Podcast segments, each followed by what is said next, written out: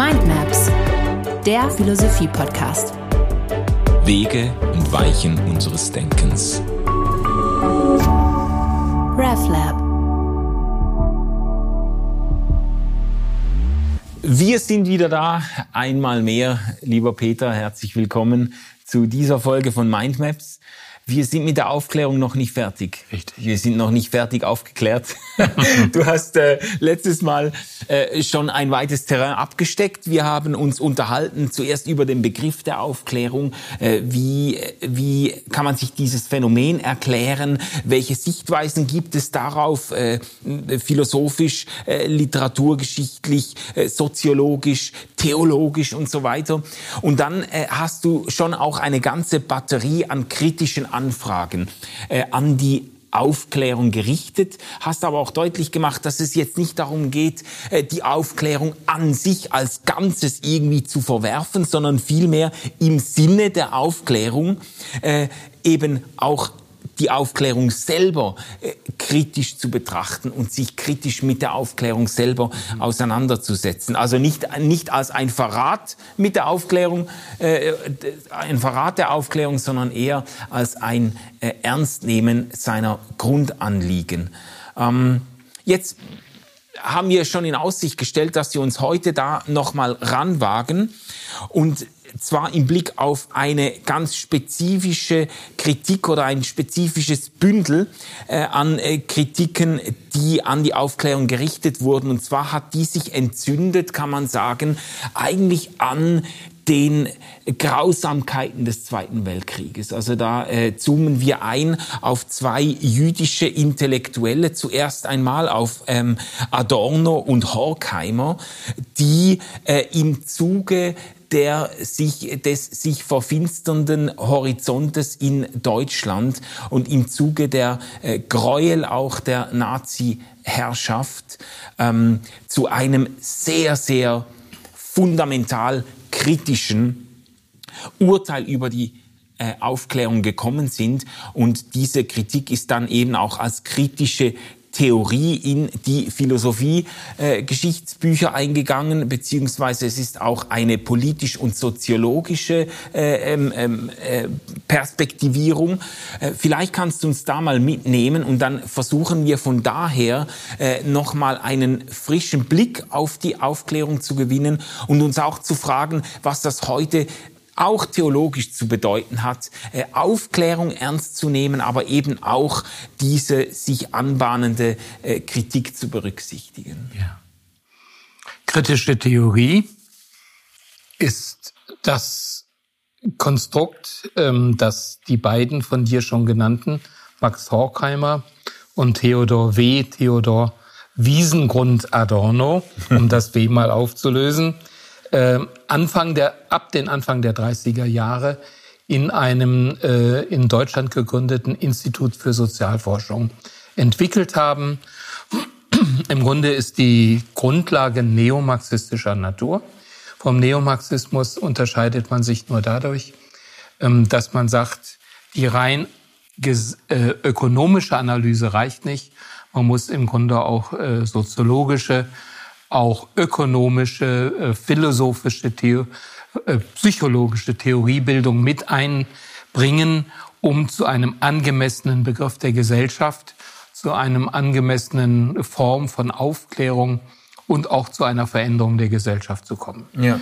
Die beiden waren Juden und mussten, sind dann 1933 geflohen ins US-amerikanische Exil und haben dort ihre Arbeit äh, weitergeführt.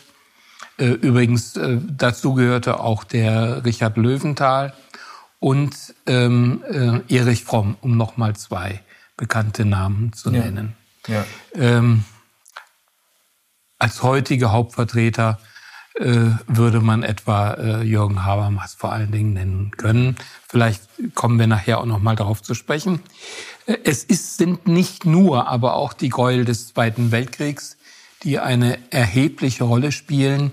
Es ist ja der von den Linken äh, sorgsam beobachtete Prozess der Entwicklung in der UdSSR. ähm, in den Staaten, die für sich eine sozialistische und kommunistische Umwälzung auch äh, beansprucht haben und unter dem Eindruck sowohl des sich in Europa ausbreitenden wie zur Herrschaft bringenden, es ist ja nicht nur Deutschland, es ist ja auch Italien, Faschismus, wie auch unter äh, dem Eindruck einer autoritär diktatorisch werdenden kommunistischen Herrschaft äh, gelangen hm, Horkheimer Adorno zu einer umfassenden äh, kritischen Sicht der Zustände. Sie äh, formulieren ein Resümee, was hat Aufklärung eigentlich gebracht. Und sie beginnen dabei auch schon in der Antike. In der ersten Folge haben wir ja gesagt, man kann im Grunde zwei Aufklärungsepochen unterscheiden. Ja. Und sie schauen sich auch die erste Aufklärungsepoche schon ganz kritisch an. Mhm. Mhm. Und ähm, du hast jetzt schon angedeutet, eben Sie finden, das Ganze ist ein interdisziplinäres Unternehmen, ja. also dieses ja. Äh, Institut für Sozialforschung, da versuchen Sie ganz verschiedene äh, Disziplinen und Perspektiven einzubeziehen. Sie kommen aber zu einem, äh, später differenziert sich das ein bisschen aus, aber Sie kommen zuerst einmal zu einem ziemlich vernichtenden Urteil im Blick auf ja, die Aufklärung. Äh, äh, letztendlich schon, ja. Und wie lässt sich das erklären? Weil das sind ja jetzt nicht, äh, man würde sagen, das sind ja äh, öffentliche Intellektuelle äh, gewesen, die jetzt durchaus eben einen, einen aufgeklärten Anspruch auch hatten. Also es sind jetzt nicht irgendwelche Fundamentalisten oder so, die sich dagegen gegen die Aufklärung gewandt haben, sondern sie haben wirklich mit im Namen auch wissenschaftlicher Studien und differenzierter mhm. Wahrnehmungen haben sie sich dann doch massiv und entschieden gegen die Aufklärung oder gegen äh, die Folgen der Aufklärung gewendet. Wie ja, genau da muss man jetzt sehr präzise formulieren. Es geht vor allen Dingen um ein Buch, das 1944 zunächst mal als Manuskript erschienen ist und das dann immer wieder nachgedruckt worden ist und seine Blütezeit interessanterweise in der 68er Revolution, Studentenrevolution, äh, dann gefunden hat als, als Kultbuch der, äh, der 68er und der Studentenbewegung. Und äh, in dieser äh, Dialektik der Aufklärung genannten Schrift geht es nicht um eine konservative Kritik an dem Unternehmen Aufklärung. Das genau, ist ganz ja. wichtig. Äh, Dialektik heißt aber auch nicht im landläufigen Sinne, es gibt Gutes und es gibt Schlechtes, sondern es heißt zunächst einmal tatsächlich hier in diesem Buch, ähm, das wovon wir uns unglaublich viel versprochen haben, das ist im Grunde entgleist. Und äh, Adorno und Horkheimer zeigen, wie die Dinge eigentlich von Anfang an schiefgelaufen sind. Ja. Sie fangen an mit der sokratischen Aufklärung, also in der Antike, und machen deutlich äh, schon die Gegenüberstellung von Mythos und Logos, von Religion und Logos ist im Grunde ein totalitärer Prozess gewesen. Genaue Analysen der platonischen, der sokratischen äh, äh, Philosophie und der vorangegangenen Epoche zeigen, es gibt kein Mythos ohne Logos. Jeder Mythos hat einen Logos und es gibt auch keinen Logos, der ohne Mythos auskäme. Ja, ja also schon hier im Grunde ein, ein totalitärer Anspruch ähm, Horkheimer Adorno formulieren wörtlich, Aufklärung wird, wird totalitär, beziehungsweise sie sagen, glaube ich, äh, genau genommen, Aufklärung ist totalitär.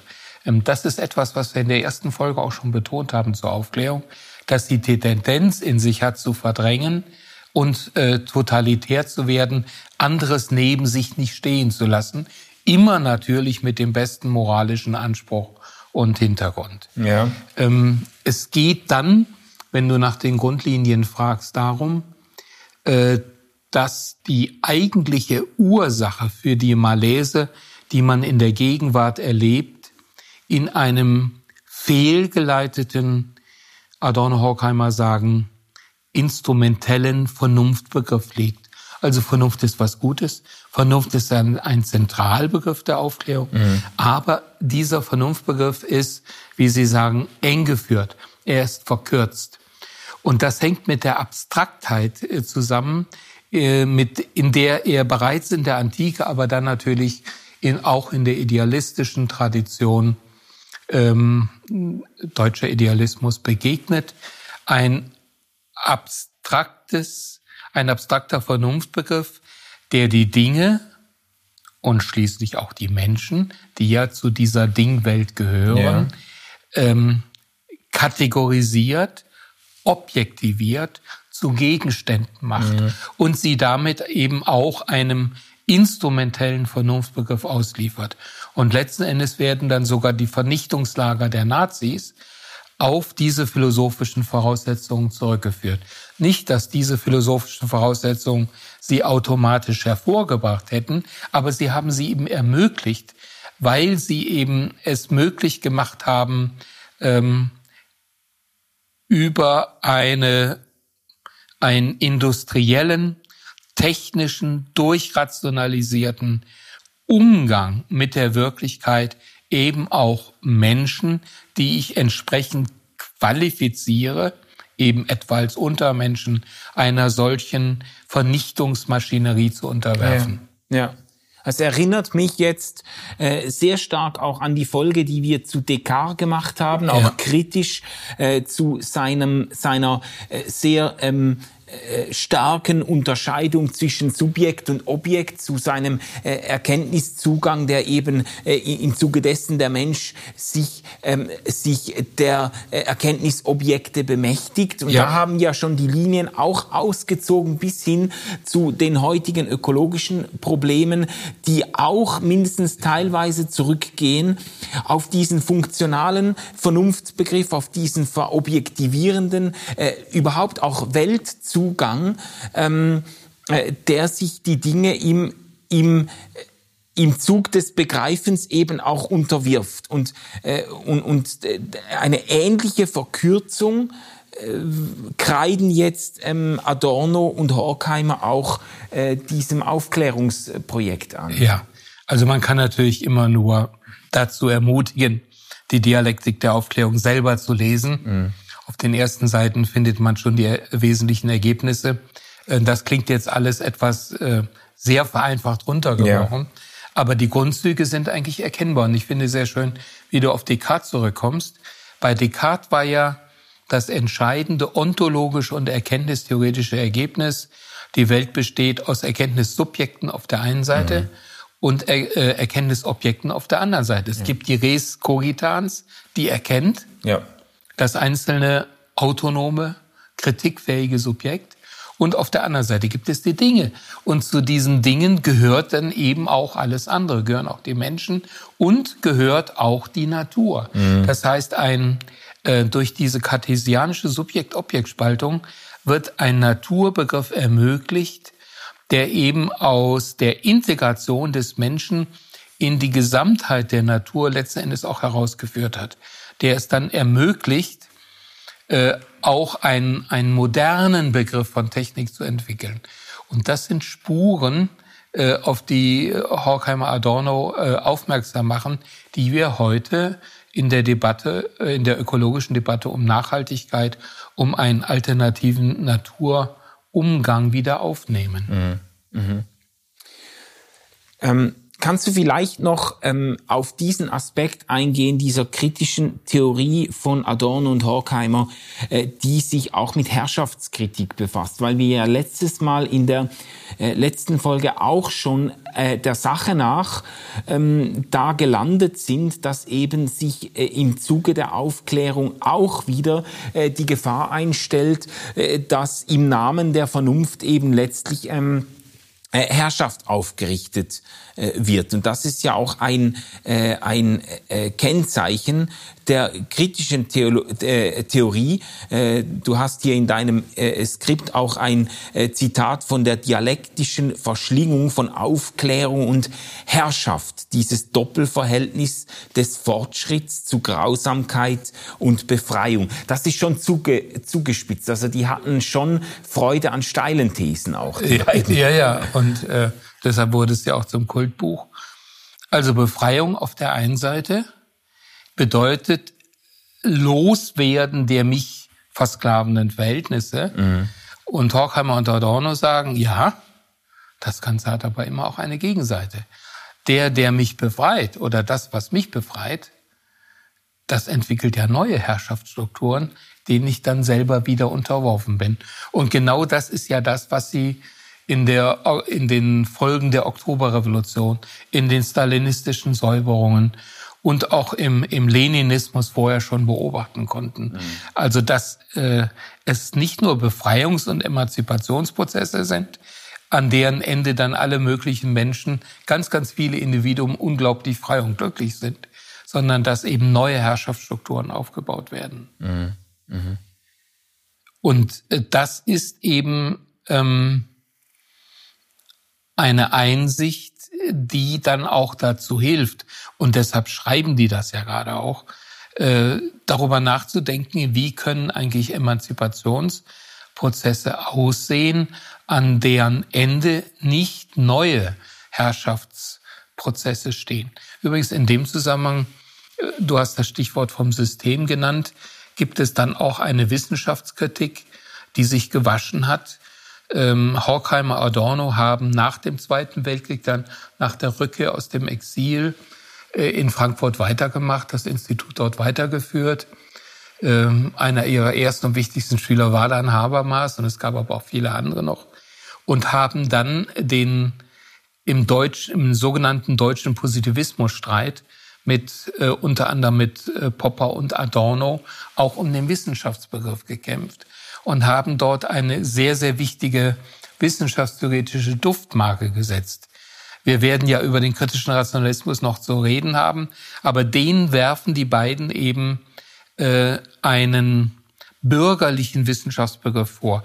Ein, und damit meinen sie einen Wissenschaftsbegriff, der nur beschreiben will, nur analysieren will, der aber nicht verändern will. Mhm. Und die beiden sagen dann, ja, ein solcher Wissenschaftsbegriff ist insofern bürgerlich, als er die Dinge nicht in Veränderung bringt, als er so tut, es gäbe eine abstrakte Wissenschaft, die im Elfenbeinturm äh, unabhängig vom sozialen Kontext irgendwelche Theorien entwerfen kann. Und demgegenüber haben sie ein Modell von Wissenschaft, äh, das sie verstehen lässt, wie Wissenschaft Teil des ganzen Systems, wie Wissenschaft Teil auch der Herrschaftsverhältnisse ist, wie Wissenschaft integriert ist in das Ganze des Systems. Mhm. Und das können wir heute äh, noch viel besser als früher rekonstruieren, wenn wir zum Beispiel über Forschungspolitik nachdenken, wenn wir darüber nachdenken, äh, wohin gehen eigentlich die, die öffentlichen äh, Gelder, wohin gehen die Gelder in der, äh, aus, aus der Wirtschaft, mit denen bestimmte Projekte vorangetrieben werden. Ja, warum bleiben bestimmte Probleme liegen und andere nicht? Warum erfahren bestimmte äh, etwa soziale Sachverhalte eine solche Aufmerksamkeit und andere wiederum nicht? Und das machen sie äh, unglaublich interessant ähm, deutlich und diese Impulse werden bis heute auch immer wieder aufgenommen. Ja. Ja, ist interessant, dass du jetzt das Stichwort der Veränderung genannt hast. Also dieser Impetus bleibt bestehen. Also äh, bei aller Kritik an äh, den äh, Auswirkungen der Aufklärung äh, haben Adorno und Horkheimer äh, diesen, dieses Motiv nicht aufgegeben, irgendwie an der Veränderung der Verhältnisse zu arbeiten. Ja. Also das, äh, das bleibt das bleibt schon bestehen. Ja. Es muss einfach anders gehen, als es versucht wurde bisher. Es muss anders gehen, als versucht wurde. Es reicht keine Veränderung der ökonomischen Verhältnisse. Das ist die Einsicht, die in den 30er Jahren schon ganz stark da ist. Und es ist offenbar auch nicht so einfach, wie man sich das insgesamt interdisziplinär vorgestellt hat, äh, sondern müssen eine, eine Reihe von Faktoren berücksichtigt werden. Und vor allen Dingen muss die Dialektik der Aufklärung mit ins Kalkül gezogen werden. Das heißt, wir brauchen völlig neue Prozesse, die eine Veränderung ermöglicht, die an deren Ende humanere Verhältnisse stehen. Ja, ja. Das war die Zielvorgabe quasi. Das war die Zielvorgabe. Mhm. Also man könnte auch sagen, der ursprünglich marxistische, neomarxistische äh, Impetus, Impuls, die Hoffnung ist ganz schön kalt geduscht worden. Ja, ja, ja aber als Voraussetzung dafür, dass man dann eben auch realistischer ansetzt. Die kritische Theorie hat im Nachkriegsdeutschland und natürlich auch ausstrahlend in die um, umliegenden Länder ähm, auch dazu geführt, zu einem angemesseneren, kritischen, aber auch angemesseneren Gesellschaftsmodell zu kommen, zu einem angemesseneren Bild der Gesellschaft. Ja. Und dann auf diese Art und auf dieser Basis dann äh, versucht, die gesellschaftlichen Verhältnisse zu bessern. In Deutschland wäre das große Stichwort dann eben auch der große Einfluss der Sozialdemokratie. Mhm. Ja. Mhm. Und insgesamt würdest du sagen, ähm, äh, hat im Zuge dieser äh, sehr scharf vorgetragenen äh, Kritik an der Aufklärung ganz sicher auch auf dem Hintergrund der Grausamkeiten des 20. Jahrhunderts, des Nationalsozialismus, des Faschismus und so weiter ähm, hat eine gewisse Ernüchterung eingesetzt. Also es äh, mit diesem allzu optimistischen, aufklärischen Menschenbild äh, äh ging es dann nicht weiter. Aber der, der Wunsch nach Veränderung und die Hoffnung auf äh, Verbesserung der Umstände äh, wurde wurde beibehalten, aber vielleicht mit einem realistischeren Blick auf das, was äh, möglich ist und auf die Gefährdung des Menschen und seiner Systeme auch für den totalen Absturz. Weil das ist ja, ja. schon, also das ist quasi in einer aufgeklärten Gesellschaft, in der jetzt, äh, in der man auf zwei, drei Jahrhunderte äh, Vernunftprimat zurückschaut, dann plötzlich zu einem, zu einem, zu derartigen, ja, äh, äh, ähm, Vergehen an der Menschlichkeit kommt. Das ja. ist ja, das gibt schon nachhaltig zu denken. Einer der Anlässe für postmoderne Reflexionen, etwa Lyotards äh, Buch über das Wissen, das postmoderne Wissen, war das, End, das wahrnehmbare Ende der Utopien. Ja. Also nicht nur das Christentum ist an sein Ende gekommen, äh, sondern eben auch die Aufklärung. Und das hat dann eben der Postmoderne dazu geführt, dass man auch Aufklärung, Marxismus, äh, technische Fortschrittsgläubigkeit und natürlich auch nicht zu vergessen das Scheitern der kapitalistischen Ansätze, der Börsenzusammenbruch, ja, ja dass man gesagt hat, dass wir stehen vor dem Ende der großen Erzählung. Ja, ja das ist ja ein Begriff, der, äh, der heute teilweise in veränderter Form narrativ dann auch noch fortlebt.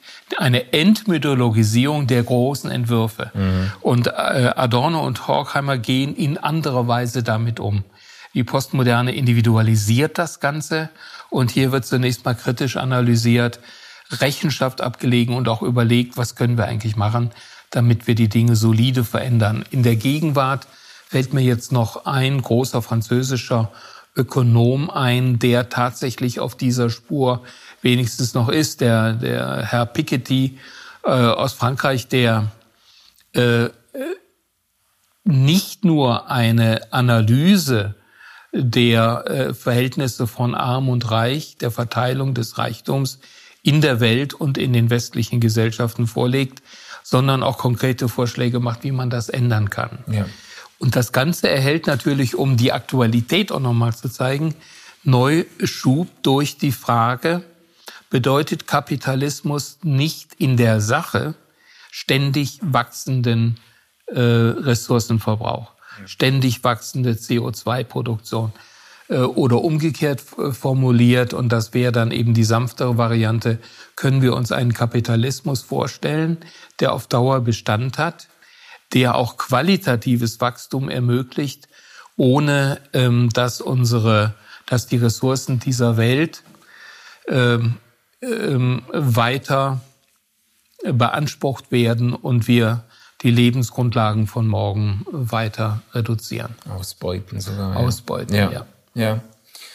Ich versuche jetzt mal, und das ist jetzt äh, vielleicht ein bisschen ein ähm, ein Schwenk, aber ich versuche das jetzt mal umzulegen oder dir vorzulegen im Blick auf den äh, religiösen und kirchlichen äh, Kontext. Also wir haben das Phänomen Aufklärung in der letzten Folge eingekreist, kritische Punkte schon angemerkt. Du hast jetzt nochmal eingeholt diese kritische Theorie, die äh, auch unter dem Eindruck des irgendwie äh, des äh, menschlichen Scheiterns und gesellschaftlichen Scheiterns im 20. Jahrhundert äh, ähm, sich äh, ausformuliert und ganz fundamentale Anfragen an die Aufklärung stellt, aber dann gleichzeitig auch irgendwo einen, einen Schritt nach vorne versucht ähm, ähm, zur Verbesserung, Vermenschlichung äh, der Verhältnisse. Und jetzt könnte man sich fragen, was heißt das denn für Religion und Kirche? Also welche äh, Rolle spielen die da drin? Wir sind eingestiegen in die letzte Folge auch mit den sehr unterschiedlichen Bezugnahmen auf die Aufklärung. Also man kann das äh, ähm, enthusiastisch gutheißen und äh, sich auf die Fahnen schreiben. Man kann das in Bauschenbogen äh, verwerfen ähm, und dazwischen sind alle Schattierungen möglich. Ähm, äh, grundsätzlich ist natürlich dieser emanzipatorische äh, Impuls der Aufklärung schon immer auch eine Gefährdung für die institutionalisierte Religion natürlich, wenn man wenn man die Menschen dazu aufruft, irgendwie ähm, sich äh, selbst äh, sich selbst da frei zu machen von Vorgaben und so, dann äh, kommt äh, die Kirche mindestens potenziell selber unter die Räder. Ähm, die Frage ist jetzt, wie man muss wahrscheinlich mindestens zwei Fragen stellen, aber äh, nämlich inwiefern braucht Religion Aufklärung und dann auch inwiefern braucht vielleicht Aufklärung Religion. Vielleicht fangen wir mal an äh, bei der ersten Frage, inwiefern braucht Religion im Allgemeinen und ich würde jetzt sagen Christentum im Besonderen, inwiefern äh, brauchen wir das, können wir auf diese Impulse auf keinen Fall verzichten. Ja. Ja, es ist ganz wichtig, dass wir mit dieser zweiten Folge jetzt nicht einen Schlusspunkt machen mhm. mit der sehr, sehr skeptischen, kritischen, ähm, kritischen Theorie, mit der Dialektik der Aufklärung und so konservativ äh, mit konservat im konservativen Brustton der Überzeugung sagen, die haben es ja immer gewusst, ja, ja, Aufklärung ja. muss scheitern, sondern ähm, das ist sehr wichtig zu betonen, dass die Aufklärung schon deshalb nicht scheitern darf und schon deshalb bewahrenswert ist in bestimmten Anliegen, weil wir ja gemeinsame Werte, gemeinsame Grundlagen haben. Äh, womit ich beanspruchen möchte, dass nicht alles, was an Aufklärung gut ist, originär aus der Aufklärung stammt, sondern tatsächlich auch jüdisch-christliche Wurzeln hat. Und eins der entscheidenden Punkte ist natürlich ähm, die Kritik und ein zweiter ganz wichtiger Punkt ist die Vernunft. Die Kritik äh, spielt bereits im Alten Testament eine Rolle. Wenn Menschen auftreten, die im Namen Jahwes äh, irgendwie ein Gotteswort sagen, mhm. natürlich mit dem Anspruch, das ist Gottes Wort, ihr müsst jetzt alle folgen. Und äh, wie dann äh, es eine Institution der, der Metakritik bereits im Alten Testament gibt, wo äh, von Falschpropheten geredet wird, wo Kriterien dafür angegeben werden, äh, wo wir es mit falscher und wo wir es mit vertrauenswürdiger Gottesrede zu tun haben. Das heißt, bereits im sehr alten Alten Testament äh, bekommen wir erstens eine Wahrnehmung davon, dass nicht einfach alles vertrauenswürdig ist, was uns im Bereich Religion begegnet. Und diese ähm, wahren Propheten waren oft mindestens an den Königshöfen in der absoluten Minderheit. Also äh, die Mehrheit waren Falschpropheten. Ja? ja. Äh, und wir bekommen eine Anleitung dafür, wie wir mit diesen Phänomenen Traditionen umgehen sollen, nämlich wir sollen sie prüfen. Ich tue noch ein zweites Beispiel dazu, weil mir das so gut gefällt. Ähm, es gibt ja im frühen Christentum äh, sogenannte Charismen, also Geistesgaben. Und dann wird in dem ersten Brief des Paulus an die Gemeinde in Korinth beschrieben, äh, wie es im urchristlichen Gottesdienst aussieht. Und er sagt, das dürfen ruhig Leute aufstehen und sich hinstellen und sagen, so spricht der Herr. Das ist Gottes Wort an euch. Aber er bleibt dabei nicht stehen, sondern, und jetzt kommt der entscheidende Satz, er sagt, und danach sollen andere aufstehen und diese beanspruchten Gottesworte kritisch prüfen. Mhm. Kritik im Gottesdienst. Nicht irgendwie auch in der Metareflexion hinterher, sondern zum Gottesdienst gehört die kritische Prüfung von vornherein dazu. Ich übertrage es mal in die Gegenwart. Ähm, natürlich ist der größte Wunsch auch von mir, äh, von religiösen Menschen eine Gottesbegegnung zu haben, ein möglichst richtiges Gottesbild zu haben, mhm. mit Gott in Kontakt zu stehen.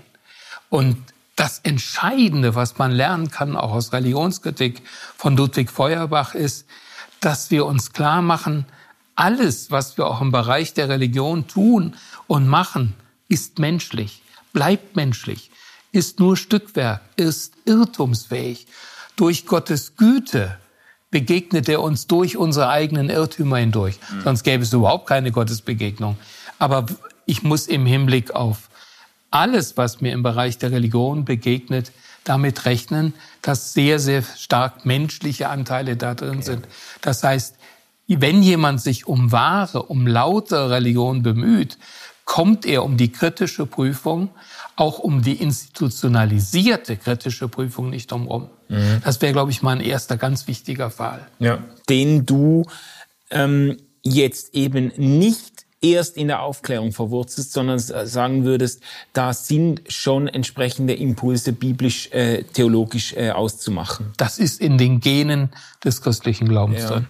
Ja. ja. Nicht unbedingt immer in den Genen der Kirche gewesen. Das ist jetzt das Problem. Also wir haben im Urchristentum, als die Christen äh,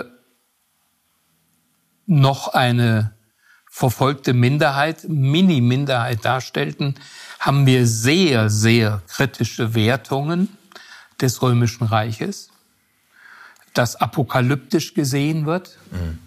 Man muss dazu nur die Offenbarung Johannes lesen.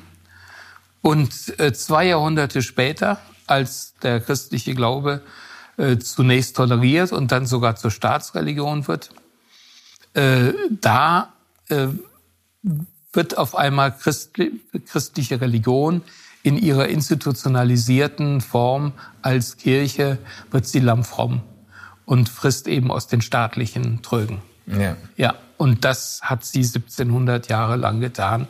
Ich weiß, dass das jetzt sehr pauschal ist, aber das ist eine der Hauptprobleme der Verirrungen von christlicher Kirche.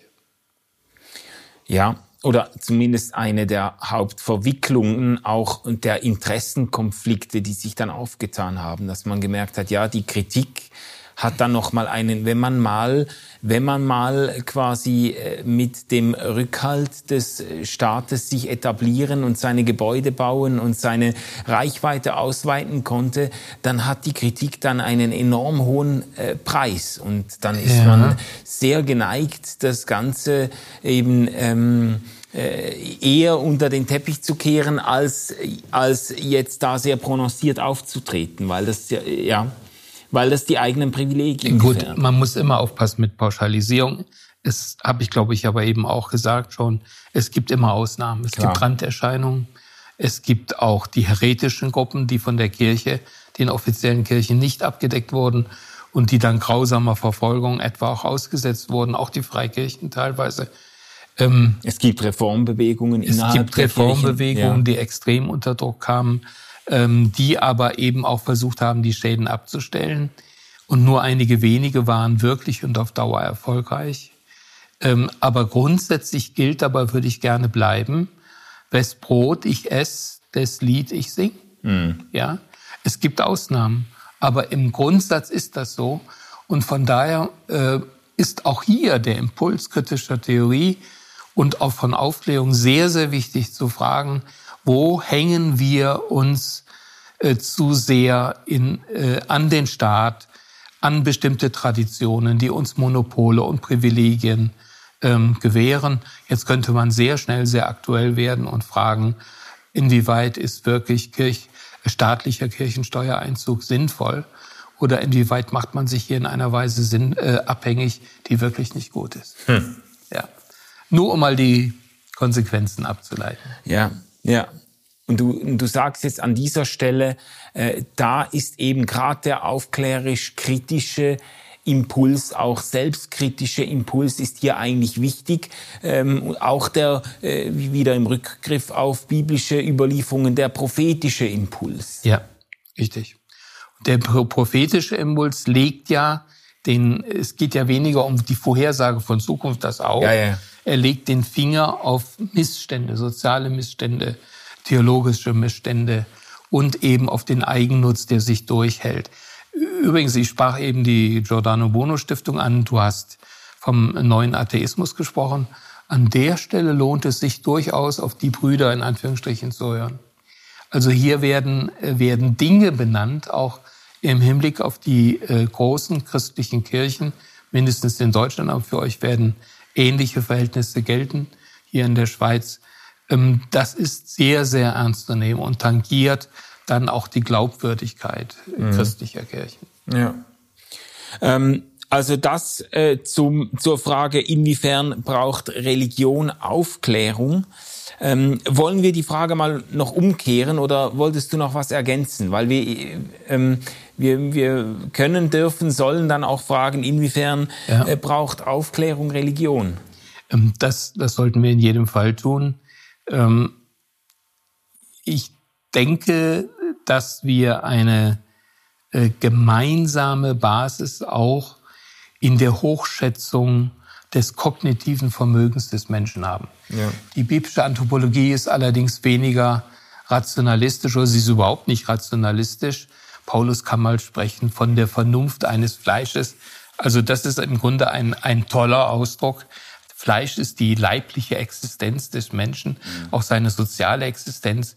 Und da die Vernunft, der Geist, das geistige Vermögen sitzt da drauf oder ist da integriert. Mhm. Das heißt, es wird von vornherein gedacht, dass ich auch in meinem Erkenntnisvermögen bestimmte Interessen habe, Beziehungen ausgesetzt bin und so weiter und so weiter. Ja. Aber die vernünftige Orientierung ist mitgesetzt mit der Gottesebenbildlichkeit des Menschen. Der Mensch, der gerufen ist zur Verantwortung gegenüber Gott.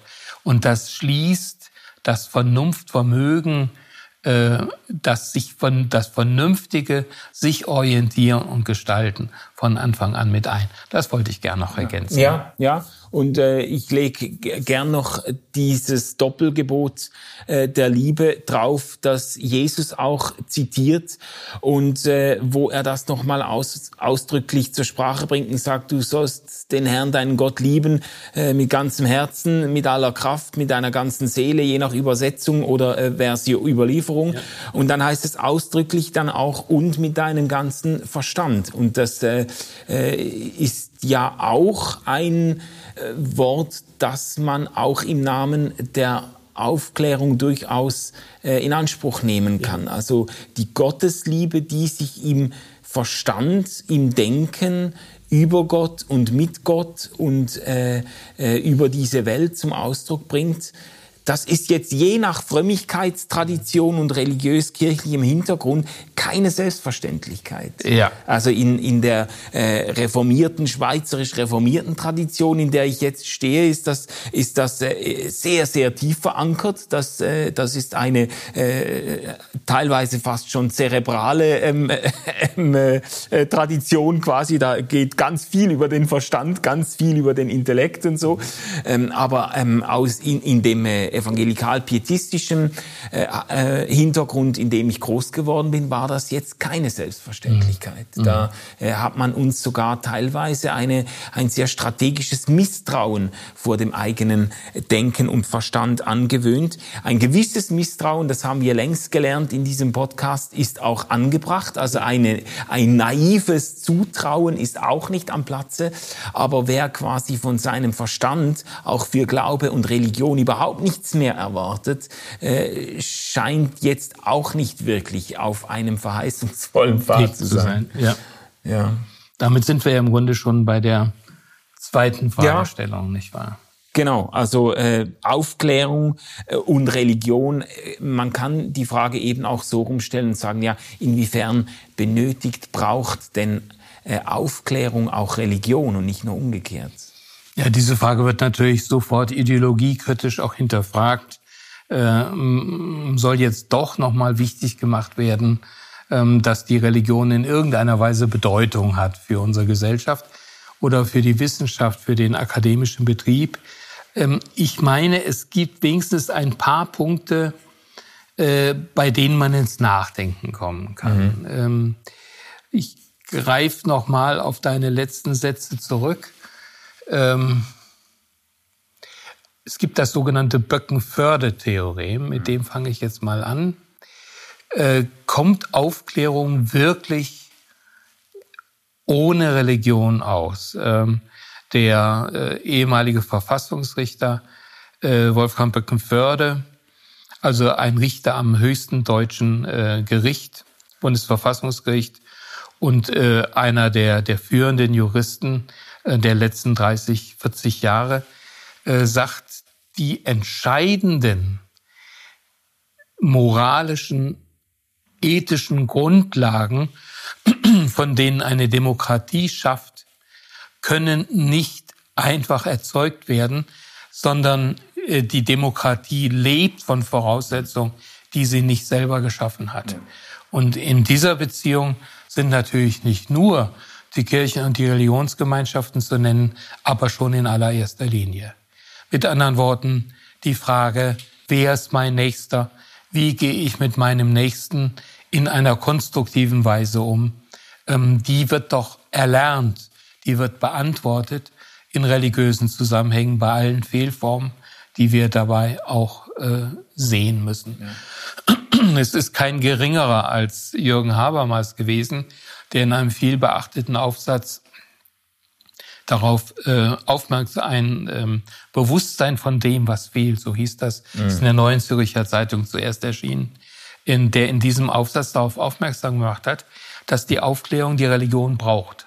Und er sagt, ähm, natürlich ist die Kritik der praktischen Vernunft von Kant im Blick auf das, was was zu tun ist, das A und O, das können wir nicht überbieten mit den ganzen Einsichten, dass Menschen nicht dass Menschen nicht Mittel sein dürfen, sondern immer nur letzter Zweck unseres Handels sein dürfen.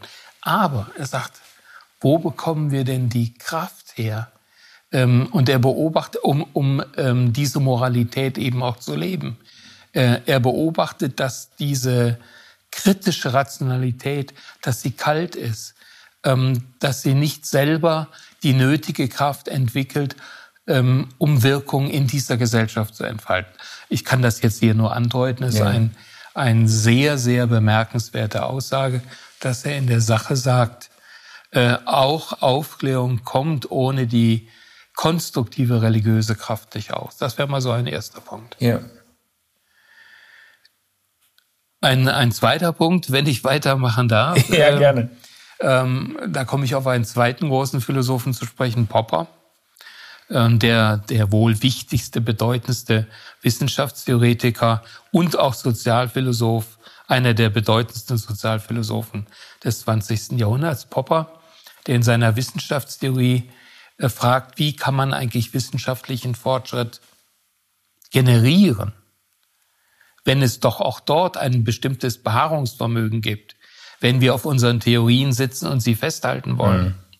nicht falsifizieren wollen. Dann sagt er, okay, es ist ein ständiges Produzieren von Theorien und anhängend sofortigen Versuchen der Falsifizierung. Wir kommen nur dann weiter, wenn wir immer wieder bereit sind, die gerade einmal erst erstellten und bewährten Theorien erneut auf die Probe zu stellen. Mhm. Äh, als ich das das erste Mal gelesen habe, habe ich gedacht, sag mal, bist du verrückt, ja? Also wenn ich jetzt gerade hier eine tolle Theorie gefunden habe und die funktioniert einigermaßen, ich werde doch den Teufel tun und hingehen und versuchen, das zu, zu falsifizieren. Ja. Was dahinter steht, ist eine ganz bestimmte Anthropologie. Ist nicht nur die Anthropologie der Offenheit, mhm. äh, sondern die Anthropologie der Demut. Ich darf mich nicht so ernst nehmen. Äh, es darf nicht sein, dass ich als Mensch mich definiere über den Status einer Theorie, die ich formuliert habe. Ja, und die Frage ist, wo bekomme ich die Stabilität für eine solche Erkenntniskonstellation? Ich breche es mal ein bisschen runter. Wie kann ich es erreichen, dass ich bereit werde, Irrtümer zuzugeben? Mhm. Was hält mich so? Was gibt mir so viel Anerkennung, so viel Würde, dass ich mir, wie wir so schön sagen, nichts abbreche, wenn ich Irrtümer zugestehe, wenn ich den Umfang dessen, was ich behaupte, einschränke und so weiter und so weiter. Und da spielt anerkanntermaßen aus der Erfahrung, äh, kann man das, glaube ich, vielfach bewähren, die Tatsache ähm, eines gelebten Glaubens, in dem ich die Erfahrung mache, dass Gott mich auch dann hält, wenn ich Fehler mache, wenn ich zu kurz komme, wenn ich Irrtümer eingestehen muss, kann da eine extreme Hilfe sein. Mhm. Also bis in den Wissenschaftsbetrieb hinein. Äh, das ist nicht notwendig. Man kann das sicherlich auch anders generieren, aber man könnte mindestens sagen, die Religion, der gelebte Glaube ist an der Stelle eine groß, große Hilfe. Ja, also äh, Popper selbst äh, hat das nicht so äh, ausgedeutscht oder ausformuliert oder zugespitzt, aber du würdest sagen, seine, sein Plädoyer letztlich für eine für einen bescheidenen äh, äh, Erkenntnisanspruch, sogar sein Plädoyer dafür zu versuchen, die eigenen wissenschaftlichen Errungenschaften noch einmal ähm, in Frage zu stellen.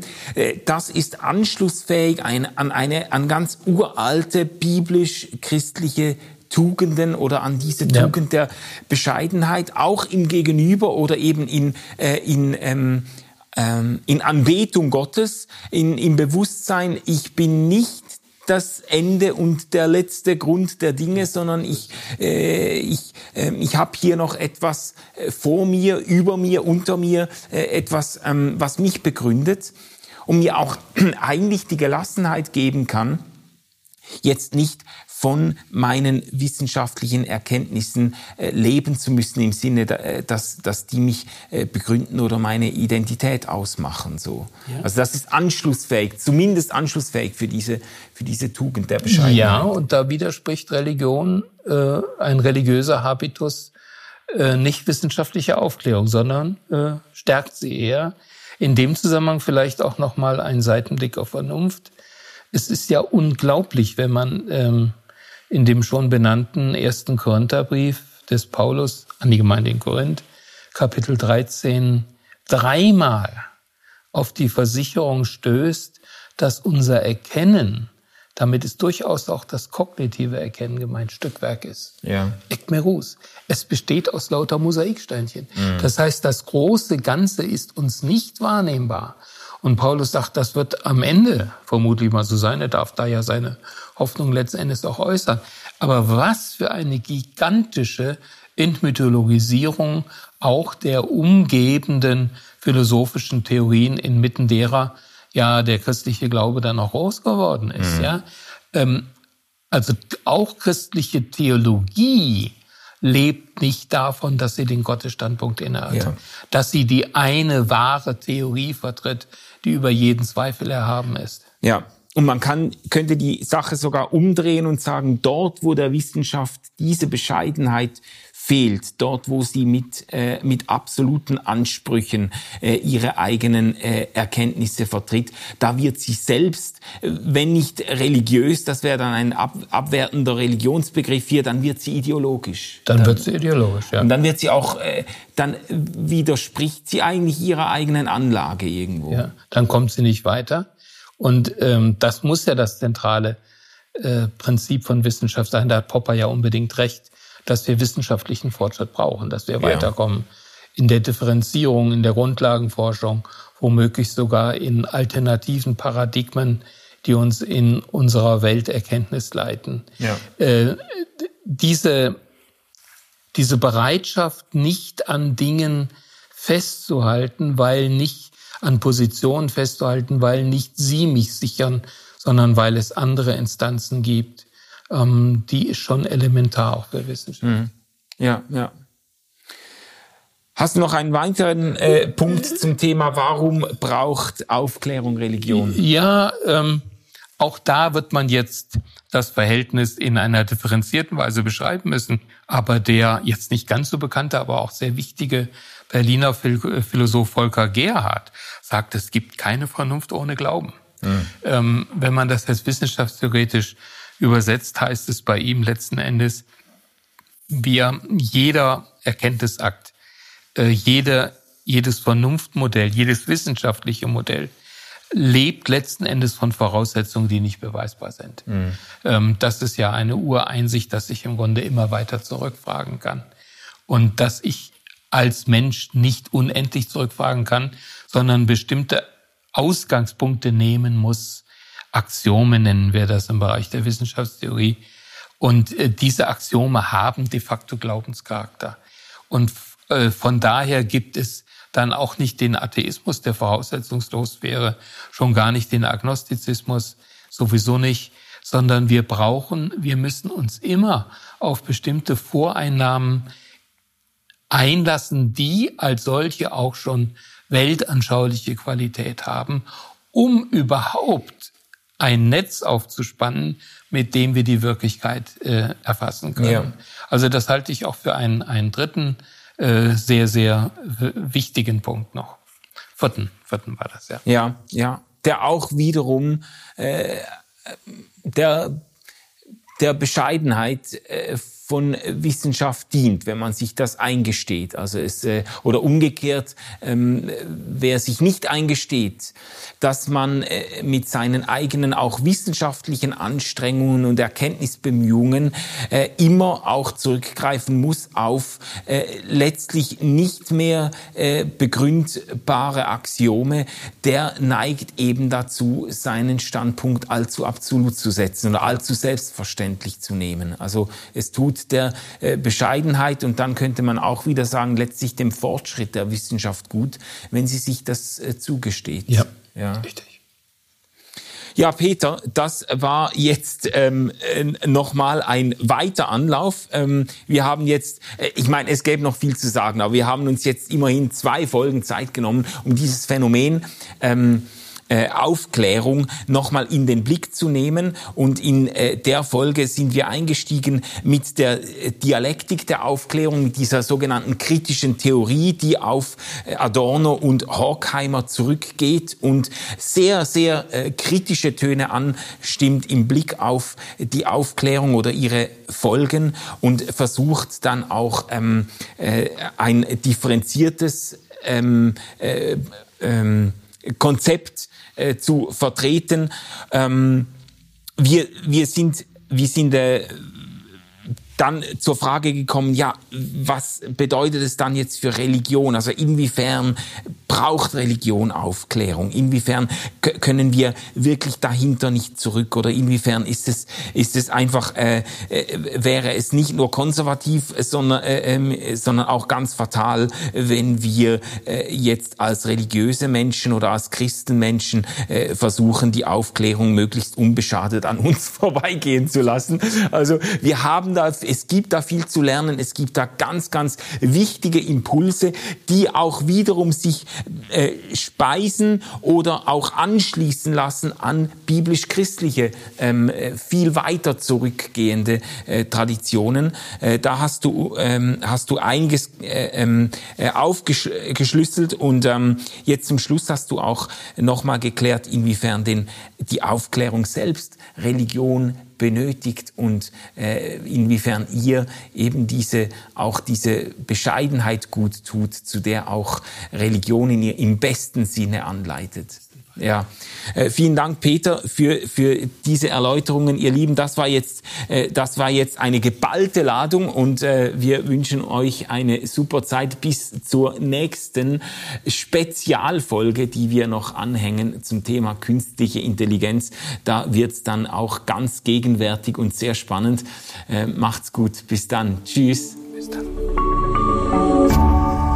RefLab